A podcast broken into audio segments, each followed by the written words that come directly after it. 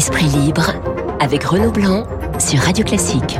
8h44 sur Radio Classique, Esprit libre avec Eugénie Bastier. Bonjour Eugénie. Bonjour Renaud. Covid, euh, retour des mesures sanitaires, on en parle énormément, on en parle dans toute l'Europe.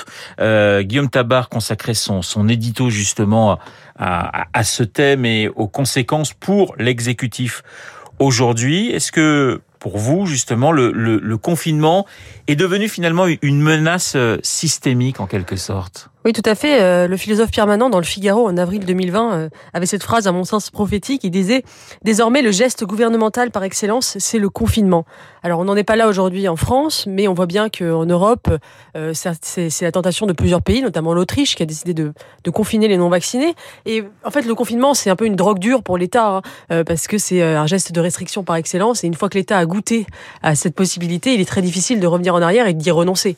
or, le confinement se justifiait par le risque de débordement des hôpitaux ce qui n'est plus le, cas aujourd'hui grâce à la vaccination, euh, tout comme le pass sanitaire euh, se justifie à mon sens euh, par le faible taux de vaccination. Et aujourd'hui, à mon avis, ni le pass sanitaire ni le confinement ne se justifient plus parce que les raisons qui ont poussé à mettre en œuvre ces mesures exceptionnelles ne sont plus présentes. Il y a un taux de vaccination en France extrêmement élevé, 75% de la population, et il n'y a pas de débordement des hôpitaux. donc ces deux mesures, on le voit, qui ont été prises dans l'urgence pour répondre à des cas spécifiques, ont tendance à devenir des réflexes, des réflexes politiques, parce que l'État ne revient jamais en arrière une fois qu'il a goûté à une mesure restrictive.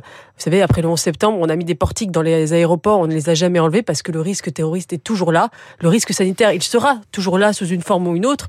J'entends par exemple des médecins dire que le masque, c'est très bien de le garder dans les crèches et dans les écoles parce que ça empêche la gastro de circuler.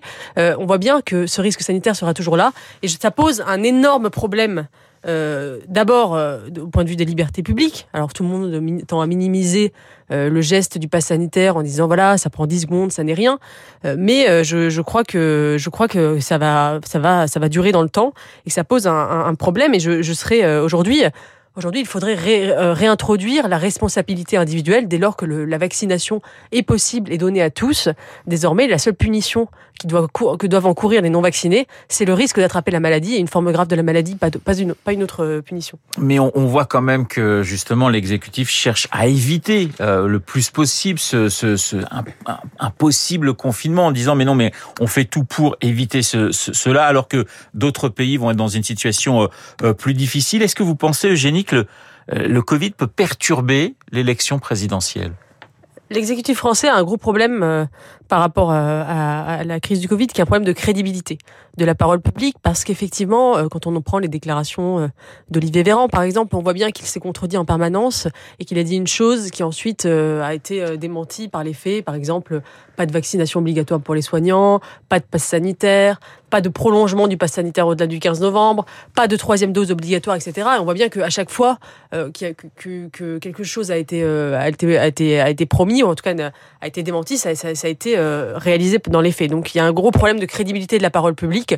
Euh, et l'exécutif aujourd'hui ne veut plus s'avancer euh, sur quoi que ce soit, ni écarter euh, la piste du confinement, ni écarter la, ni, avancer une quelconque sortie de crise, parce qu'il sait bien qu'il a ce gros problème de, crédibilité. Et je pense que cette crise du, du Covid a fait un mal fou à la parole publique, euh, et ça va être extrêmement compliqué de retrouver euh, une confiance en fait, une parole publique crédible qui et la confiance des citoyens qui a été ébranlée pendant cette crise, même parmi les gens qui ne sont pas euh, anti-vax ou hostiles au pass sanitaire. Euh, c'est vrai qu'il y a de il y a de quoi s'inquiéter parce que on ne sait pas effectivement euh, quand est-ce que cette sortie de crise sera possible car euh, on nous a dit, on, nous l'a promis euh, plusieurs fois, et, euh, et, on voit bien que cette prolongation du pass sanitaire jusqu'en juillet euh, pose, à mon sens, un, énorme problème démocratique. Et pourtant, les enquêtes d'opinion montrent que les Français estiment que Macron a plutôt bien géré la crise. C'est pas un peu paradoxal?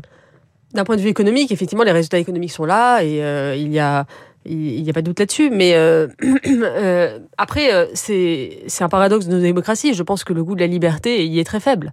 En réalité, nous sommes des, démocraties où l'aspiration à la sécurité, au confort, au risque zéro est très très puissant dans les démocraties libérales, paradoxalement.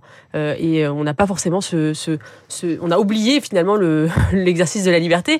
et je crois que c'est urgent de, rappeler que, que c'est essentiel et que ces libertés individuelles, notre régime de liberté, il est fait, il n'est pas fait pour, pour, enfin, il est fait pour être maintenu même même pendant pendant les crises et on a tendance à, vouloir le bousculer pendant les crises.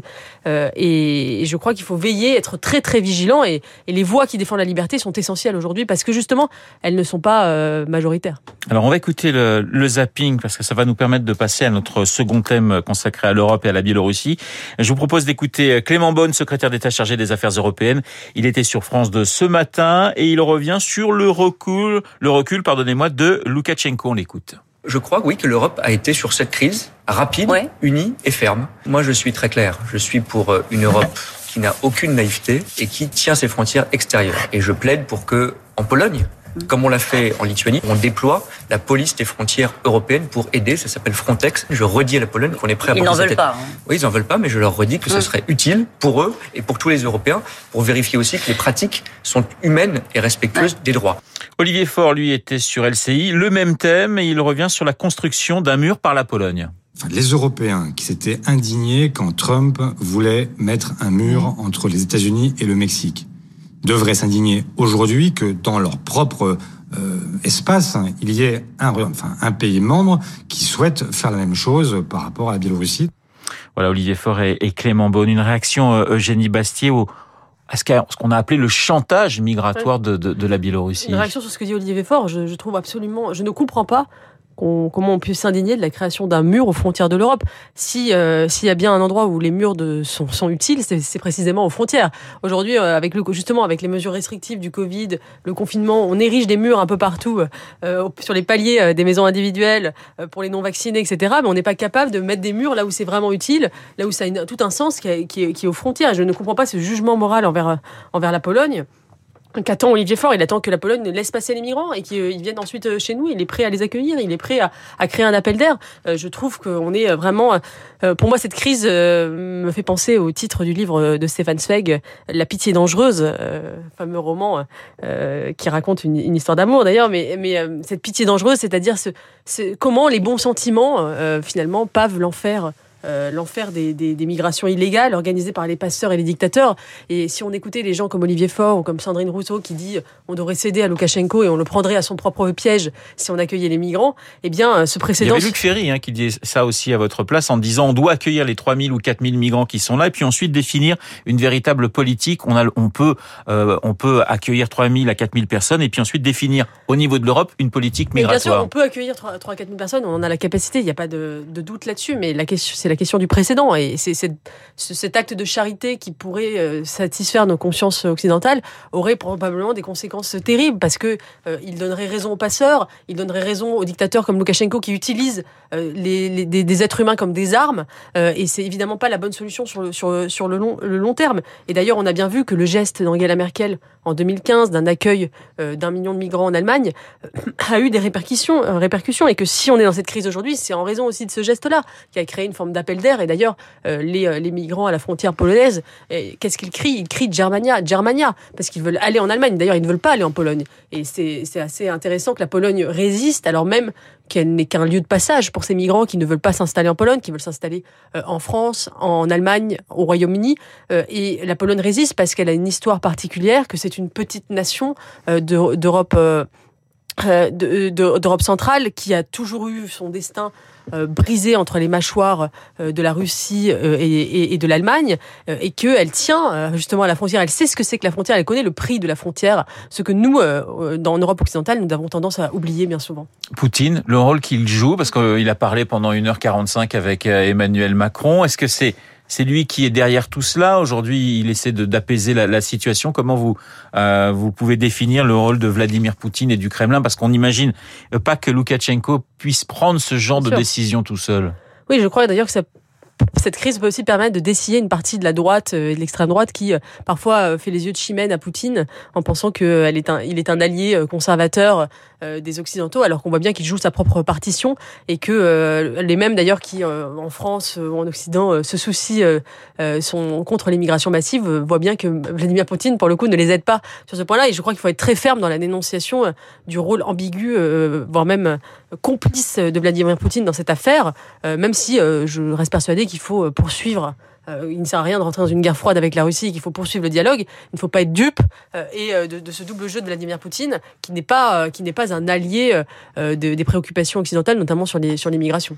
Alors on va passer au, dernier thème que je voulais aborder avec vous. Il nous reste un peu plus d'une minute. la COP 26. Alors est-ce que c'est un échec pour vous ou est-ce qu'au contraire vous y avez vu quelques avancées? C'est vrai qu'on a vu pas mal de j'allais dire, d'avancer, mais État par État. C'est-à-dire que, voilà, plutôt que la grande déclaration où finalement il n'en sort pas grand-chose, on a l'impression que certains pays avancent ou prennent conscience d'un certain nombre de problèmes. Comment vous jugez cette COP26 à Glasgow, Génie Écoutez, je vous dirais pas la même chose que Greta Thunberg, qui a dit que c'était du blablabla, comme d'habitude. Qu'est-ce qu'elle pourrait dire d'autre? Puisque, effectivement, c'est son rôle de dire qu'il n'y en a jamais assez.